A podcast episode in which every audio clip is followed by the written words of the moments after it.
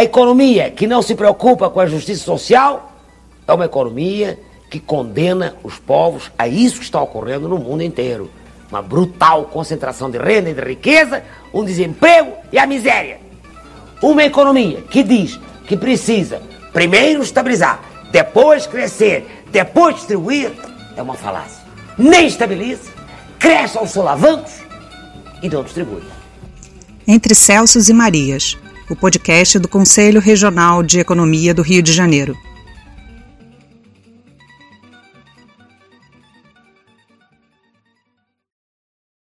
Olá, ouvintes do podcast Entre Celsos e Marias, realizado pelo Corecon RJ, o Conselho Regional de Economia do Rio de Janeiro. Meu nome é Clícia é, e hoje, neste episódio, temos o prazer de receber Isabel Barbosa Lima, que possui graduação em Economia pelo FRJ e sua área de atuação é acompanhamento e controle de orçamento público. Trabalhou no Fórum do Orçamento Popular e na Secretaria Municipal de Saúde e atualmente atua como assessora parlamentar na Alerj. Seja bem-vinda, Isabel. Oi, Clícia. Bom dia. Obrigada. Tudo bem? Tudo jóia, querida. Espero que você esteja bem, sem Covid. Isso que é importante, né?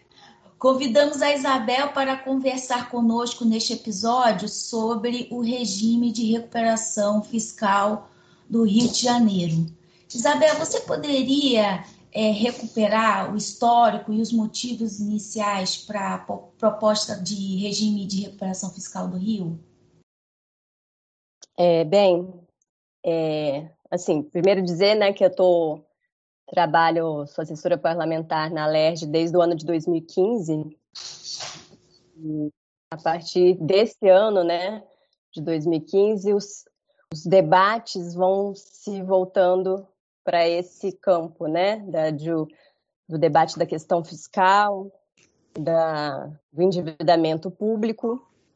É, e já influenciada por aquele momento que a gente vivia de, de uma economia enfraquecida pelas todas as questões, né, da, da conjuntura, mas de política institucional.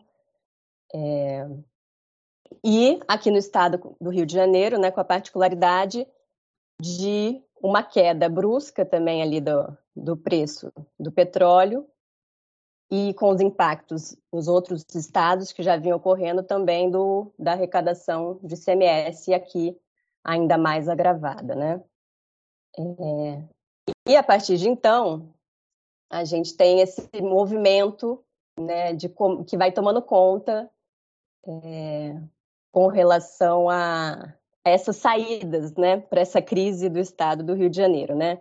Na verdade, a gente até foi, entende, o Estado do Rio de Janeiro foi colocado numa situação ali, um conceito de crise de calamidade pública financeira até naquela época. É, período que o Estado estava se preparando para a Copa, para a Olimpíada. É, recentemente tinha percebido vários investimentos, né? Alguns com recursos próprios do Estado, mas desde então com, com fruto de operações de crédito, de empréstimos que foram sendo tomados para esse, esses preparativos, né, das Copas e Olimpíadas, que depois foram muito investigados, também contestados. É, alguns deles, desses casos, correm aí até hoje, como a, questão, como a, a, a expansão da linha 4 do metrô, as empresas envolvidas nesse, nesse processo, processos de superfaturamento.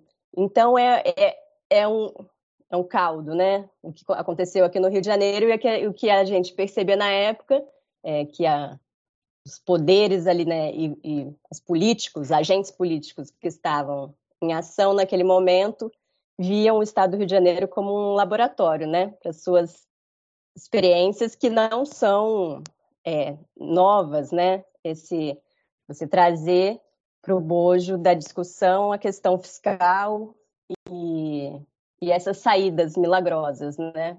Que, que o senso, que o mainstream da economia traz e como é que está todo coordenado, como, como, como que está tudo bem coordenado, né? Com a política também do momento. É, então, o Rio de Janeiro recebeu essa proposta milagrosa, que desde naquela época já se sabia que, na verdade, não, não, não era nenhuma saída verdadeira né, para a questão do desenvolvimento do Estado, que era o que a gente precisava, é, mas que a União, então, iria suspender o pagamento da dívida do Estado, né, esse endividamento que o Estado possui com a União, seja por conta de acordos anteriores, também de ajuste fiscal, da década de 90, é, seja por alguns, por esses contratos que de, de essas dívidas, né, com relação a esses contratos com, com bancos públicos federais e que a União é garantidora. É, e aí surgiu então essa no meio naquele, naquela época na LERJ é, surgiu então essa proposta de então o, o, a União suspender essa dívida do Estado. Só que isso vinha com uma, com uma relação né, de, de determinadas exigências e que o Estado do Rio de Janeiro precisaria cumprir. Exigências essas do tipo: não poderia mais realizar concurso público.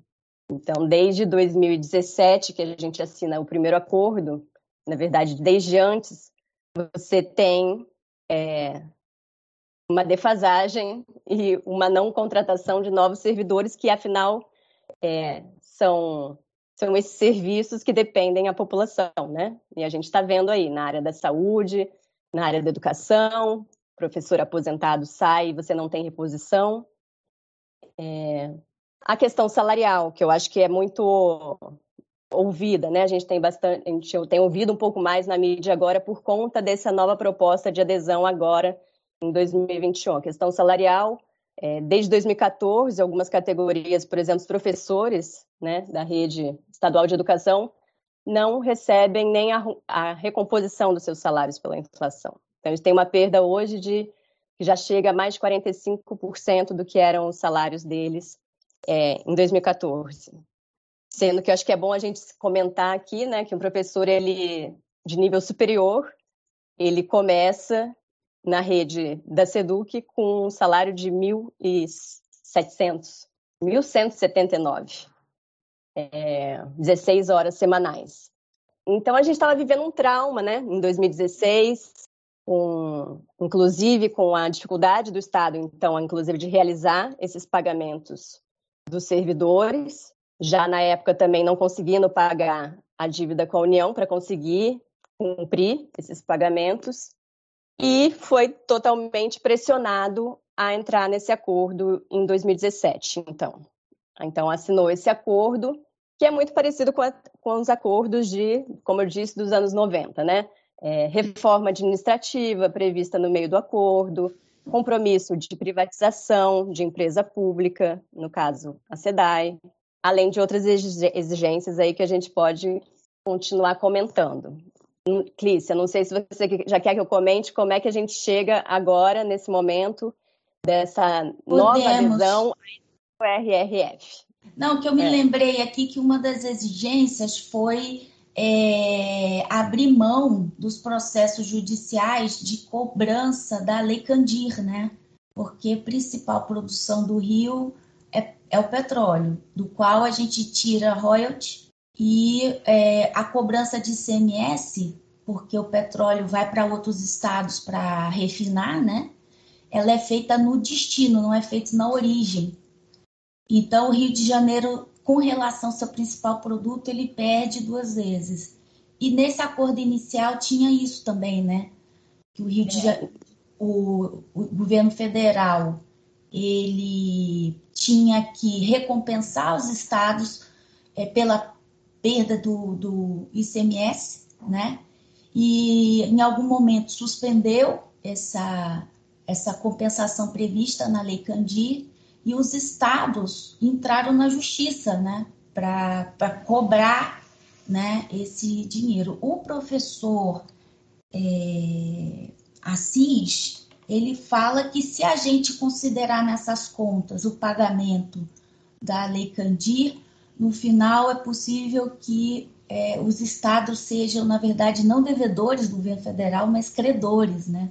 Não, então, na época, né, na época teve bastante discussão sobre esse assunto, que também era pouco, né, conhecido e falado, então a gente tratou muito também dessa, de como, né, receber, reaver alguns outros recursos, e é, na época existia até um, um, um estudo realizado por um instituto de pesquisa que fez esse levantamento nacionalmente, quantos os estados tinham, né, a receber pela União por esse fator aí que você citou. E aí, na época, acho que era cerca de 50 bilhões de reais que o Estado tinha a receber. E a dívida do Estado com a União naquela época estava provavelmente em cerca de 75 bilhões, de um total de um estoque é, de dívida estadual de 115 bilhões. Então, sim, é, então sim, né, esse elemento da Lei Candir, ele, ele tra ele vem à tona, é, só que infelizmente também mesmo com decisão é, na época, né, tinha até uma decisão de que o de que a União precisaria proceder a esse cálculo, né, para chegar realmente nesse valor de quanto ela devia os estados, né, por essa compensação que não foi feita. O Tribunal de Contas atuou nessa história, mas no fim e ao cabo chegaram num valor, num acordo, né, na Câmara Federal, acho que não sei em, qual ano que foi agora também recentemente, que reduziu bruscamente, né, essa, essa expectativa de recebimento pelos estados, chegando, acho que a cerca de, de 3 bilhões hoje, tá isso, e aí de forma parcelada ainda também. Então, acho que foi até um, foi até um ponto aí que, que a gente perdeu, né, nesse, nesse processo. Mas você também falou que é, esse acordo que a gente está tratando, ele tinha prazo que era o ano passado, né? Ele, ele, venceu, né? Tinha que ser renovado. E nós temos como elemento novo a pandemia, né? Que na época, imagina, 2016, a gente não sabia nem o que, que era direito, né? É. Então, é, você poderia então comentar essa discussão nesse ano de renovação do regime de recuperação fiscal, porque o secretário de Fazenda ele falou, né, na, na mídia, né, sobre esses estudos e o, a Secretaria de Fazenda publicou um relatório, né, de diagnóstico. Você poderia então comentar as circunstâncias de debate, os elementos desse, desse processo de elaboração de um novo regime de recuperação fiscal ou uma nova fase do regime de recuperação fiscal? É, esse, o, esse relatório da Fazenda, acho que teve alguma, foi uma entrega, a primeira, né, feita agora em julho de 2021, com esse diagnóstico da fiscal, né, do Estado do Rio de Janeiro. É, eu acho que eu tenho um tema interessante para destacar, e eu vou ampliar também aqui na né, conversa, mas desse relatório, que eu acho importante destacar, que muito se fala também sobre é, a questão das despesas do Estado e como é que ela está é, toda vinculada né, e rígida. E no próprio relatório da Fazenda, eles comentam que essa não é uma particularidade do Rio de Janeiro. Isso é natural, isso é comum que acontece, que aconteça nos estados e nos municípios. O estado precisa prover serviços, né, é, entregar serviços básicos para a população e sim, o orçamento ele é amarrado. Então essa narrativa também eu acho que precisa ser contestada e aí você vê a própria fazenda, né, contesta. A própria fazenda também assume que essa questão da estabilidade fiscal, ela nunca ajudou, até agora ela não ajudou a melhorar também os, os, números fiscais no Brasil e no Rio de Janeiro isso não aconteceu com esse primeiro regime de recuperação fiscal. Na verdade, assim, você tem de lá para cá, você tem uma redução do, do resultado nominal, quer dizer, você economizando em despesas, principalmente, e isso é esse é o, são os, é o princípio norteador né, de um desses acordos. Você gerar essa estabilidade, que a gente pode discutir, por que é tão desejável essa estabilidade, né? Brasil, é, no mundo, você não vê situações é, como essa que você não possa ter esses endividamentos. E, na verdade, o Estado precisa prover, ainda assim, os recursos para a população. E a gente chega, então, aqui no período da pandemia, onde fica claro, né, essas necessidades e o quanto, o quanto uma coisa que já era ruim e perigosa passa a ser, né, truculenta, assim, com, com esse governo, com Bolsonaro, quando a gente chega no meio da pandemia e o Estado do Rio de Janeiro este, que já estava enquadrado num acordo anterior, outros estados não estavam tendo ainda que pagar as suas dívidas, e vários deles entraram também essa, tiveram que entrar com ações no, no, no, no STF para poder ver essas dívidas suspensas. Né? São, foram vários estados e conseguiram isso. O estado do Rio de Janeiro já estava com essa dívida suspensa pelo regime anterior. É, ainda assim, ocorreu um lapso entre o término do regime, o que deveria ser a prorrogação dele, e essa nova fase que é ainda mais tem exigências ainda mais fortes, né? Vamos dizer assim. Então, nessa nova fase, ué, acho que a gente pode é preciso dizer que a LERJ ela também já tem se movimentado junto com, o movimento, inclusive dos servidores e outras entidades, para contestar essas alterações que foram produzidas. Essas alterações, por exemplo, ela nessa questão que eu discuti lá no início, a questão do, dos concursos públicos que, que não poderiam ser feitos, mas estavam permitidos para caso de, é, de ociosidade de vaga de uma, de uma aposentadoria de determinado servidor e essa substituição. Essa nova fase do regime não permite isso. Essa, fase, essa nova fase do regime ela exige que o Estado, que até agora fez já algumas reformas né, algumas alterações na questão previdenciária exige que o Estado também se iguale à União no que foi produzido em termos de reforma previdenciária. É, em termos de reforma administrativa, que está sendo também discutida em nível federal e agora né, deu uma estancada, talvez assim, né, ao perceber ter essa discussão sobre a importância de um servidor de carreira, a importância de um servidor público para para a estabilidade pro, né, dos serviços e para um sistema que não seja permeável é, a essa quantidade de influências políticas e, e corrupções né, nesse, nesse meio. Então, aqui no Estado, você tem alguns elementos aí de reforma administrativa, que é uma questão de retirada mesmo de direitos dos servidores, que já têm salários muito baixos e que não poderiam, a partir de então, receber alguns certos benefícios, que são complementos, na verdade, do seu salário.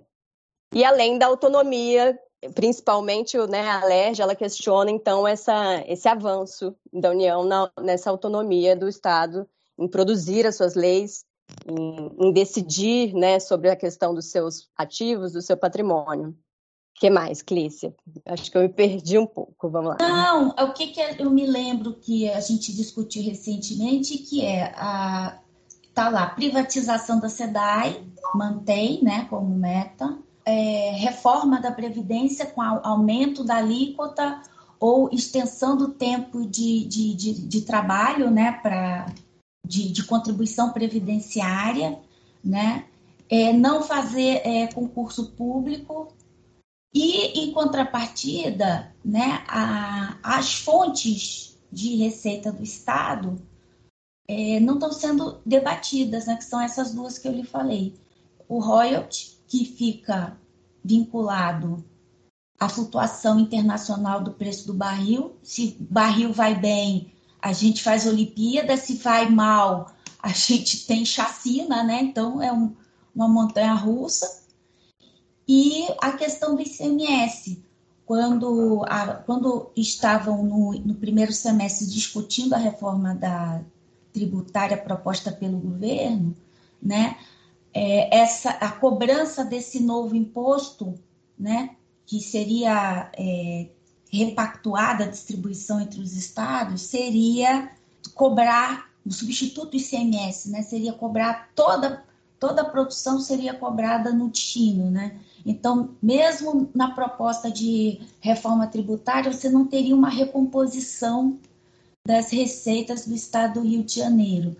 Então, assim, como é que é, você vê de agora para o futuro, né? Os debates que estão se fazendo é, dos principais pontos para a elaboração dos termos do acordo para essa nova fase do regime de repressão fiscal.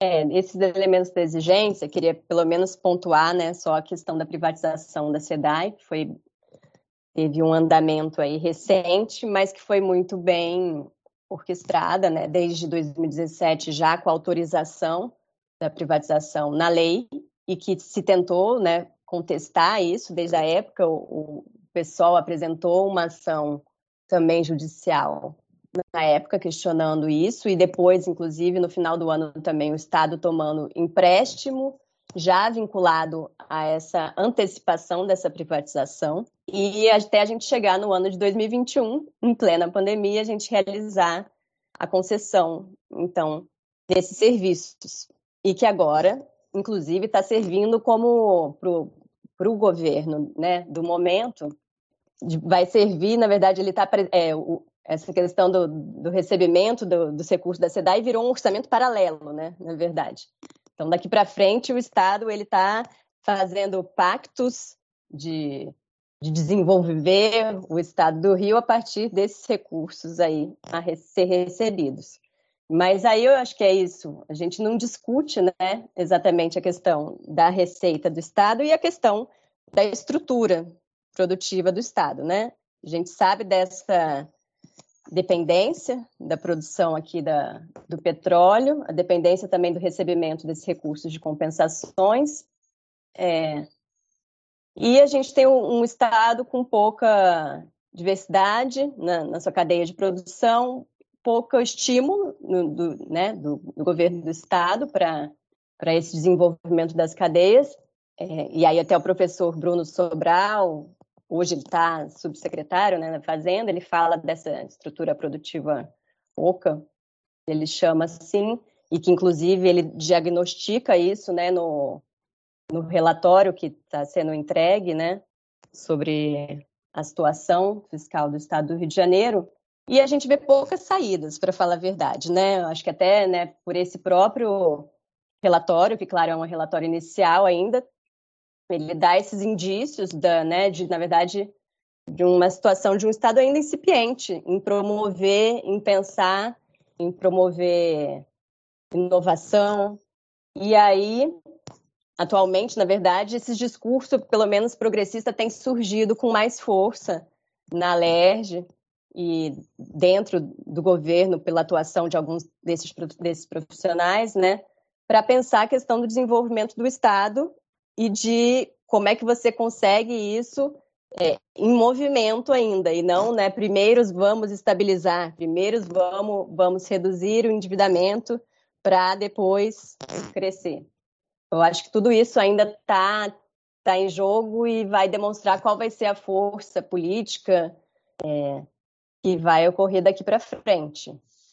Porque na situação que a gente estava até agora, não dá mais para continuar né? Você terminou agora esse regime no final de 2020 com nenhuma melhoria concreta para a população do estado e pelo contrário, né? A gente está vendo aí a questão do, das despesas com, com saúde insuficiente, a questão da assistência social também foi ficando para trás, uma dificuldade de aplicar programas sociais básicos, compromissos de garantia um mínimo auxílio financeiro aqui pelo Estado e que não são cumpridos. Então, é realmente é uma aposta nessa união que pode ser feita entre atualmente está sendo muito feita entre a academia, né, e, e essas pessoas que estão conseguindo permear um pouco é, o governo para trazer esse pensamento mais mais progressista para dentro do governo, porque não é o que a gente viu até agora eles pontuam. É, a gente começou com privatização, né? Com a Banerj, né? Eu acho, né? Que é, foi na minha história de vida, né? Começamos com o, o Banerj. Depois da, da SEDAI, o que, que o Estado será tem, tem para privatizar? Eles deram indicativo a respeito da privatização da UERJ, né? Então, eu queria te perguntar, assim, é, é, especificamente com relação ao ERG, a proposta do, do, que surgiu na LERJ de privatização, ela continua na mesa para debate?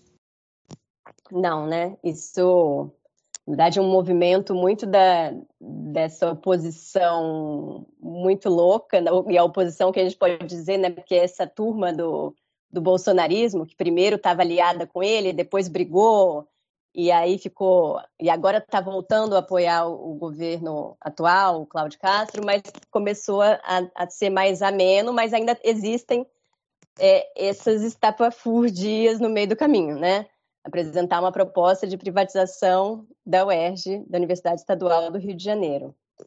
É, essa proposta não vinga, e só que também muito por conta é importante essa esse movimento essa, essa, esse movimento que, que a UERJ faz e desde da, da, da época né de 2016 inclusive ela passou pelas greves naquela época os professores ficaram sem receber os seus salários ali e desde então estão muito, acho que, organizados nesse sentido, é, para encarar qualquer forma de, de propostas descabidas como essa, mas que o regime de recuperação fiscal na época previa que em caso de das medidas é, que estavam lá elencadas não serem, não puderem ser cumpridas, medidas alternativas, por exemplo, podia sim ser, podia ser pensada a questão da, da, da extinção e fusão de de algumas universidades.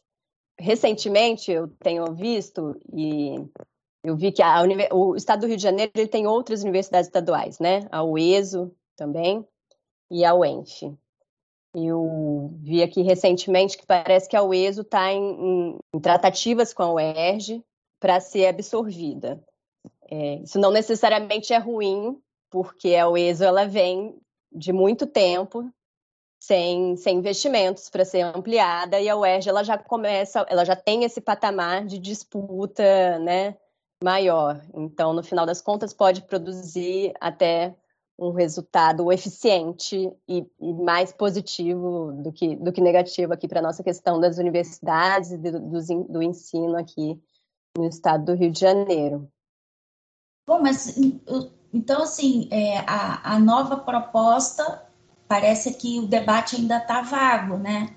Não se tem assim uma clareza sobre em que termos, qual é a agenda de, desse, desse nova fase do regime de recuperação fiscal. É isso, é. É isso, Clícia. É, a, partir do que o, a partir do momento dessas alterações que ocorreram, o, no primeiro semestre, a Secretaria de Fazenda, o Estado, ele já começa a se movimentar e ela é o primeiro estado novamente a fazer essa, essa adesão a esse novo acordo, ao invés de ainda tentar fazer esse debate antes, que eu acho que seria o ideal. Ela faz essa adesão já com essa, com essa justificativa de que não seria possível de outra forma, de que o Estado precisa de, realmente dessa, desse alívio, que seria essa, essa concessão, então, da União desse benefício de parcelar as dívidas do Estado para mais para frente. Só que isso é uma coisa que, que a União, né, como a União deveria fazer de toda maneira, não deveria impor essa quantidade de exigências para fazer uma coisa que é, que é básica para a saúde da economia do Estado, que é esse parcelamento dessa dívida ao longo do tempo. É... Esqueci. Agora eu esqueci que Não, a gente está falando dos termos do novo, do novo acordo, né? Porque eu, a gente só ouve falar mais reforma da Previdência, a privatização da SEDAI. Agora, é, não sei, depois da SEDAI, o que, é que vai privatizar? Não, lembrei, é isso. Então, o Estado ele já vai, adere já no, em junho a esse regime, mas sem ainda apresentar de fato quais vão ser esses novos termos de acordo que podem ser elaborados. O prazo final é até dezembro. E aí, desde então, a informação do secretário é de que está debatendo isso junto com os outros poderes e que deve elaborar isso é, para outubro.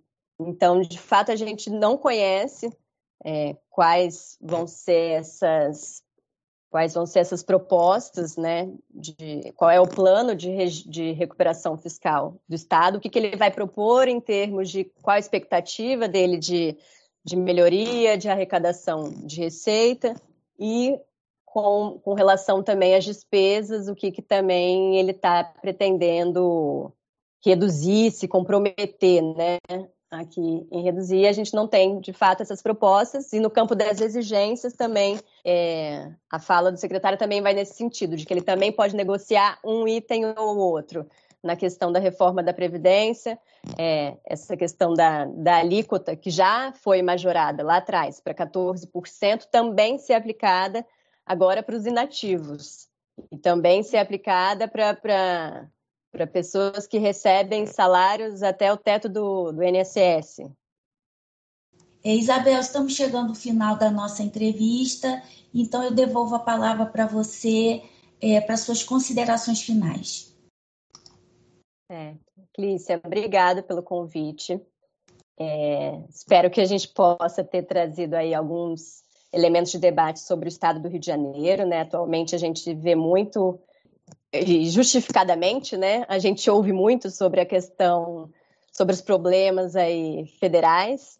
Então, saber que tipo de pressão o estado do Rio de Janeiro vem sofrendo e como isso implica é, no futuro né, do Estado e, dos, e, da gestão pública da oferta de serviços públicos aqui, eu acho que é importante debater, é, né, quando a gente faz esse debate e eu faço essa crítica e de alguma forma a esse regime de recuperação fiscal, a gente está fazendo um debate também sobre o papel do Estado, que eu acho importante.